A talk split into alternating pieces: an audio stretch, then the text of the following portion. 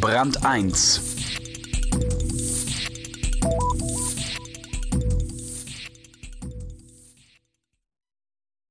Sie hatten schon immer eine ganz eigene Art, die Ostfriesen.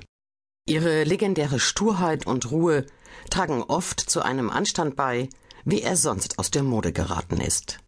Ein Schiffsfonds, der ohne Hochglanzprospekte auskommt und sich nur auf das Ergebnis auch für den Anleger konzentriert, sowas gibt's in Ostfriesland. Harald Willenbrock erzählt die Geschichte von Jan Lüken Oltmann und seinem Ausnahmeerfolg. Kurs halten. Kein Witz. Ostfriesen sind heute die erfolgreichsten Vermittler von Schiffsfonds. Mit den niedrigsten Nebenkosten, den höchsten Renditen und den strengsten Prinzipien in einer schillernden Branche. Ein Text von Harald Willenbrock. Er ist immer noch da, mit seinem knorrigen Temperament und der norddeutschen Sturheit. Mit eisernen Prinzipien, die manchen Geschäftspartner verprellt, sein Unternehmen aber auf Kurs gehalten haben. Mit dieser Firma, die seinen Namen trägt und in der er heute letztlich noch jedes Projekt, jedes Vertragsdetail, jede Entscheidung bestimmt. Auch wenn Jan Lüken Oltmann schon seit mehr als zwei Jahren tot ist.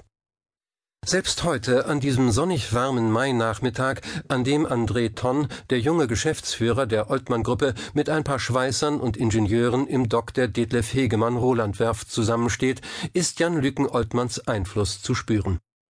Draußen auf der Unterweser dümpelt die fast fertige Spieker J. Ein 21 Millionen Euro teures Container-Fiederschiff, bei dem Lackierer gerade die letzten Farbschichten auftragen. Es ist das 212. Schiffsprojekt der Oltmann-Gruppe, entstanden nach dem klassischen Strickmuster der Schiffsfonds. Ein Reeder und ein Emissionshaus verabreden den Bau eines Schiffes, sammeln 40 bis 50 Prozent des benötigten Kapitals bei Anlegern und den Rest bei Banken ein und schicken den Kahn auf die Reise. In den kommenden Jahren schütten sie die Überschüsse aus Betrieb und Verkauf an die Investoren aus. Die können sich heute zwar nicht mehr über hohe Verlustzuweisungen freuen, dafür aber, dank Tonnagesteuerabkommen, über nahezu steuerfreie Gewinne, sofern denn welche anfallen. Soweit, so üblich. Schaut man sich die Spieker J und ihren Initiator jedoch aus der Nähe an, fällt auf, dass das ostfriesische Emissionshaus so ziemlich alles anders macht als andere. Zum Beispiel, dass die Oltmann-Gruppe in Wirklichkeit eher ein Grüppchen ist. Der fünftgrößte deutsche Schiffsfondsinitiator wird von einem Vier-Zimmer-Büro aus verwaltet. Untergebracht ist es im Dachgeschoss